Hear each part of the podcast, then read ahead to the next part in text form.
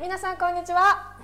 こんにちは。えー京都の能楽師松野さんと私ドイツに住むオペラ演出家釣りアンナエツコでお送りしている、えーボイスブログと、えーノートオペラ対談の YouTube です。いつもご視聴いただきありがとうございます。ありがとうございます。はい。お願いします。お願いします。この間100回目で今までの全部振り返った動画を撮らせていただいたんですけど今日はなので101回目です。でまた新たに、えー100台を、えー、と進んでいこうということでですね。そうです。はい。で、何を話そうかと、まあ101回目ということで、まあ大体プロポーズしなあかんなんですけれども。あの、あそういうことか。えっとわかりました。すごい古いあのなんだ テレビかすかな記憶がかすかなかなたなんだっけ武田鉄矢の「そうそう僕は死にません」っていうやつでしょ？そうです、そうです。まあ犬も100 101匹いますから、ね。101匹ワンちゃんね。うん可愛いですね、で、えーまあだから今度はですね、えー、108回目のですね煩悩に向けて頑張っていこうと思ってるんですけれども、はい。あの、えーまあオペラをお釣りさんされてて、で、まあ僕の学士で一応のその脳っていうのは特に僕らの関税流はですね、えーその家元からえー殉職分というまあ、役職といいますか、えーをもらって初めて能楽師として、まあ、プロとして、うんまあ、舞台に立つわけなんですけれどもしまあ彼女には試験というのはありますけれどもそれよりも大事なことが結構多かったりしませんか、えーまあ、一体プロとアマチュアの差っていうのが何なのかなと。うんうん。ね特にオペラのお表に出てられる方。うん。なんかは、うん。えー言ったら表に出てきはった人はもうプロなわけですよね。うん。うん、で裏方さんはそこは、えーて言いますか、えー他の仕事を持ってられたりとか、えーその完全な専業でされているのかとかその辺のちょっとお話を聞こうかなと思ってるんですけれども。はいえーとですねオペラの世界で言うと,、えー、とステージハンドのテクニシャンたちは実は一番お金を稼いでます。うん。うん、一番稼いでます。で、えー、とメトロポリタン国立歌劇場とかでもですね本当にあのただこう3時間待って、えーセットチェンジでピアノを1台ゴロゴロゴロって動かすだけみたいな人がなんかなんでしょう総理大臣と同じぐらい大統領と同じぐらい稼ぐとかもうなんかそういうぐらいに稼いでます。本気で。だけれども ソリスト表に立つ人の方が実は稼ぎが少ない。あの本当のもうなんかこう世界でなんかこう5本の指にぐらい入るようなソリストだったらあの一晩で何百ドル何百万とか稼げるけれどもあのそうじゃない人たちがやっぱりほとんどなわけですよね。オペラ歌手っていうと。でそういう人たちはほとんど稼げないっていうあの、うん、のがあります。でオペラ演出家でいうとそのお免許状があるかないかっていうことに関してもまあ全然ないので、えー、とじゃあ学校に行ってればいいのかっていうと学校も実はオペラ演出学科を養成する大学とか研究所とかその、えー学勉強ができる環境のあるそういうちゃんとしたその学校という仕組みがあるところっていうのはドイツに3校、えーオーストリアに1校えー、とどうもアメリカに1個今あるらしい。でロシアにもどうも1つあるらしいぐらいしかないんですよ。世界中で。日本にもまだオペラ学科オペラの演出が勉強できるとか一つもないしこんなに音楽大学があるのに一つもない。で、えー、とイタリア本家本物のイタリアにもオペラ演出学科が勉強できるとかはないわけですよ。でないんですよ、うん、だから勉強でしかもそのドイツ3校オーストリア1校ウィーンに1校の4校のドコモがですよ。1年間に入学できる学生の数って3人なんですよで3人ってことは、えー、と1年間に3人かけるその4つの学校で12人しか演出家が卒業していかないっていう超希少価値なので、うん。うん、世界中でね。で要するにその学校を卒業しなくても演出家になる人が多くてうんなるほどなうんるほど。うんうんうん。だその辺はもう無免許運転状態ですねうん。うん、でしかも演出のスタイルも随分違うので人によって、うんあのオペラ演出家でも楽譜が全然見れなくてもオペラやる人もいるし全然演技できないのに演出する人いるしえー、とこう様々なんですよ。あのどこの分野から来るか。なんかバレエの方から来て動きだけが得意でこうフォームだけ形をつけて舞台の上で動かすっていうことをする演出家もいればあのーえー、とこうドラマトゥギーでドラマトゥギーって分かりますかね？こう本を読んでこの話の根本はどこにあるとかこの元の話はこうどこどこのツールの何百年前のこの本から来てるとかそういう歴史をずっと勉強してこうなんか作品の中身とかをこうずっと勉強していくような人が演出家になることもあってそういう人になるなるとこうもう中身ばっかりこうどういう気持ちでこの言葉を言うかみたいなことばっかり突き詰めて実際のその舞台でどこが誰がどう動くとかいうことは全然興味がない人がいたりとかこう演出家によって全然その。えー、とそのターゲットになるその自分が作る作品のそのポイントが違うんですよ。なので、うん、オペラ演出っていうのは実は教えるのも難しいし、えー、と教えまあ出来上がる人もそれぞれみたいなただし私が思うに、えー、とちょっとこう美術みたいな絵画みたいなちょっとイメージがあって例えばこうピカソの絵を描く人とルノワールの絵を描く人は同じ例えば学校を卒業しても同じフランスでもピカソが合ってるノワールがあるわけですよ。でああいうふうにこうなんかこう子供の落書きみたいなのでも OK だしあの本当に本当に事細かくもう写真で見るみたいに影をこうきちっときちっと描いていくような作風もありなわけですよ。オペラ演出っていうのはちょっとそこにそういうところが非常に似てるなっていう気がします。だから私自身が学校にいた時も私の先生はあ実はそのドイツのベルリンのハンサースターっていうベルリンドイツの中で一番有名の名門の学校に私は最初入ったんですけどそこを辞めてウィーンに移ったんですね。でそのそこの名門は特にその演出学科が名門だったんですけどその教授は彼のその色に染めるっていうか彼の作品のやり方を、えー、と真似させるっていう方向で全員の生徒をそういうふうに教育してたんですね。で私は彼の作風はちょっと苦手だったんですよ。そういうのは彼は読み替え演出をする人で全部読み替えなきゃいけないというそのなんかモダンな感じにするっていうのだったんですけど、えーとそのうん、あの話の中身をこう組み外して何が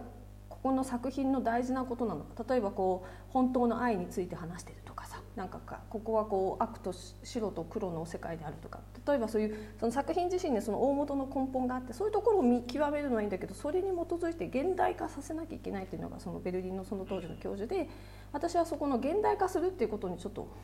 疑問があってそれで私はウィーンに行ったんですけどウィーンの教授は非常に大大きなあのこうちょっと広いタイプの人でそのさええー、と生徒がどういう好みがあるかっていうことのその好みに関しては、えー、とその奔放にやらせてくれたんですね。うんうん。うん、だから、えー、と私はそこで自分のスタイルを確立できたんですけど、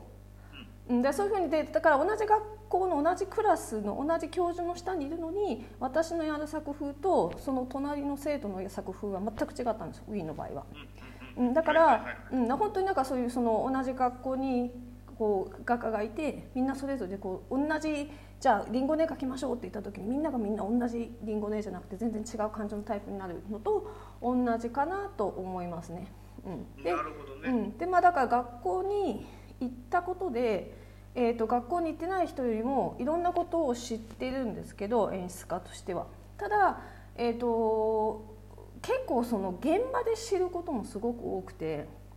で私の学校ウィーンの学校は特にもう現場に出ろ出ろって言って学校をもう休学して学 1, 1ヶ月2ヶ月とか休学しますって言って研修をしに本場の劇場に行って劇場で研修するっていうことをもうあのすごくこう推奨してたのででそうやってこう現場で勉強することが多くて、あのーだから現場仕込みの人と学校にも行ってるっていうのの差があるのかないのかって言われると非常に難しくってあのもちろん全部幅広く勉強してるんだけどじゃあ現場だけじゃダメなのって言われるとまあでもそういう人多いのでさっき言ったみたいに世界で10人にしか卒業しないんでその10人全員が演出家になるわけじゃないし世界中にはもっとたくさんの演出家が必要なのであのそういう意味で、うん、あの無免許運転です。うん。なるほどね、うん、よくも悪くも。いやなんかあのえっ、ー、とまあ一般的に見えてる部分っていうのはいわゆるソリストですよね、うん、出て上がってられる方なんで、うんうん、そういう裏方さんの事情みたいなことははっきり言って全く誰も知らないようなレベルだと思うんで、うん、あのなるほどなと思いました。で、うん、あのえーと、国立劇場とかになってくると給料は国から払われるんですえーと、ドイツの国立歌劇場は、はいそうです、えーと、公務員状態なので、えー、国からお金が払われますね、はい。うん、あのただ演出家とか歌手とかでゲストとして来る場合は演出家もあの大きな歌劇場だと全員ゲストですごい小さなドイツの歌劇場だと劇小屋付きの演出家っていうのがいるんですけどその方が稀で大体こうゲストで来るので演出家っていうのはこう一作品に対しての契約書を結んでその時だけっていう感じでお給料いただくことになりますけど。うんなるほどね。いや、あの少しこうオペラについてお話聞かせてもらったんですけど、最後にですね、あのえっ、ー、と釣りさんが演出化されて、まあ舞台がうまくいった時で、なんかこうどんな感情なのかなって聞いてみたいなと。まあ出てる僕らからすると出てる方ですやんか、うんうん、で出てる時ってあの言ったらその舞台上で、えー、良し悪しっていうのは正直その時には分からないんですけれども例えば僕だったらその舞台の上にいる人間あるいは、えー、お客さんその辺のみんなのまあ何て言ったら心であったりとかそういうものが、えー、姿勢もそうですしそういうのがねこう自分の手の中にあるような掌握したような感覚が、えー、ある時があるんですよね。その時でそれをその裏方さん演出家としてそれを演出されて自分が納得いく演出ができた時ってどんなこうガッツポーズする感じなんですか？えっ、ー、とねまずですねまずですね、えー、自分の演出したイメージが100%本番で行くことはすっごいまれ。えーと、2 3 0もう20本以上作品実は演出してるんですけどで実際に自分で見まあだから公演回数はもっとですよね。一つの作品について何回か公演をするから。でそれであ今日はうまくいったみたいなのって1回あったかな？20年やっててぐらい。1回ぐらいあったな。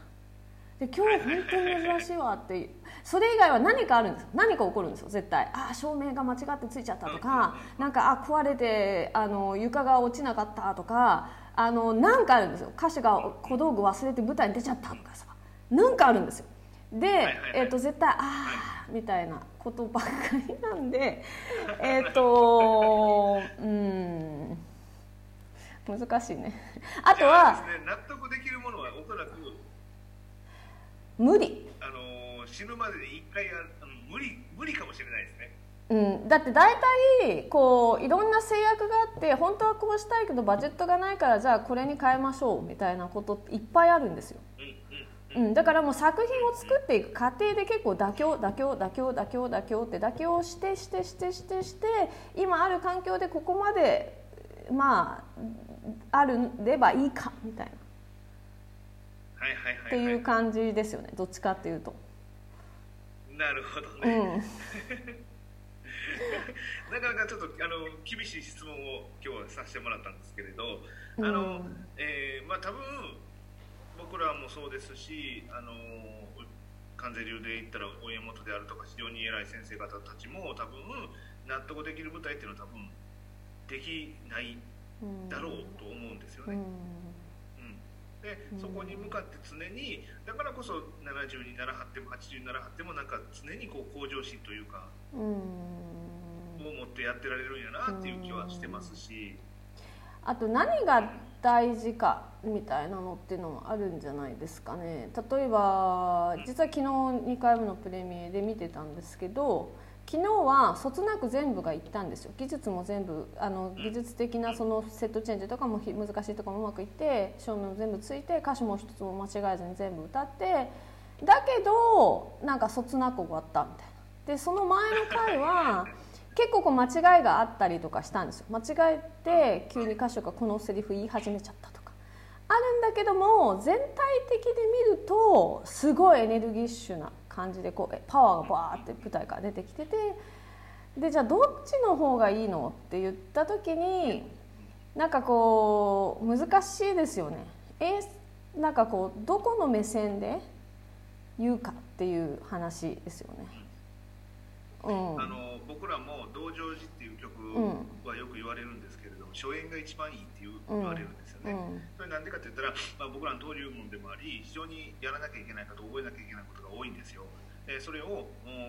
事細かにやっていってだから、え初めての時っていうのはすごく大変な作業を細かくやっていきます。で、えー、それをまあぶつけるのでやっぱりその時のこう、まあ、お客さんのあったかい目線とかもありますし、うん、でその周りの主役以外の皆さんも非常に、まあ、こいつの道場寺をなんとかうまくやらあの終えてやろうっていう気でそっちの方向にもう全員が同じ方向に向けるんですよね。